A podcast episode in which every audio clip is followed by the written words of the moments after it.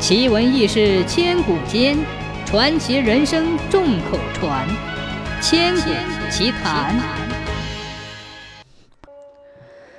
传说刘伯温是一位能先知先觉、料事如神的预言家，有前知五百年，后知五百年之说。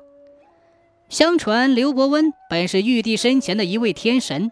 元末明初，天下大乱，战火不断，饥荒遍地。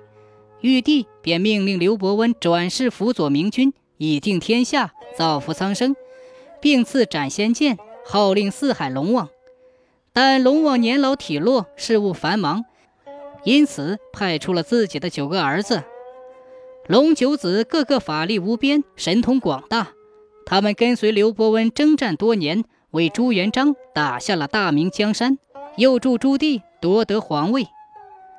当他们功德圆满，准备返回天庭复命之时，明成祖朱棣这个野心极大的帝王，却想永远把他们留在身边，安邦定国，雄霸天下。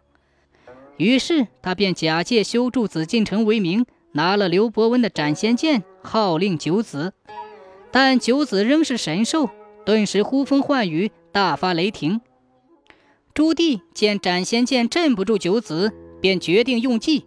他对九子老大碧玺说：“你力大无穷，能驮万斤之物。如果你能驮走这块先祖的神功圣德碑，我就放你们走。”碧玺一看，原来是一块小小的石碑，便毫不犹豫地驮在身上，但用尽法力却寸步难行。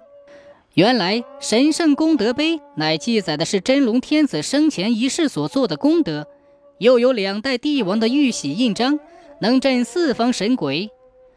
八子眼见大哥被压在石碑下，不忍离去，便决定一起留在人间，但发誓永不现身。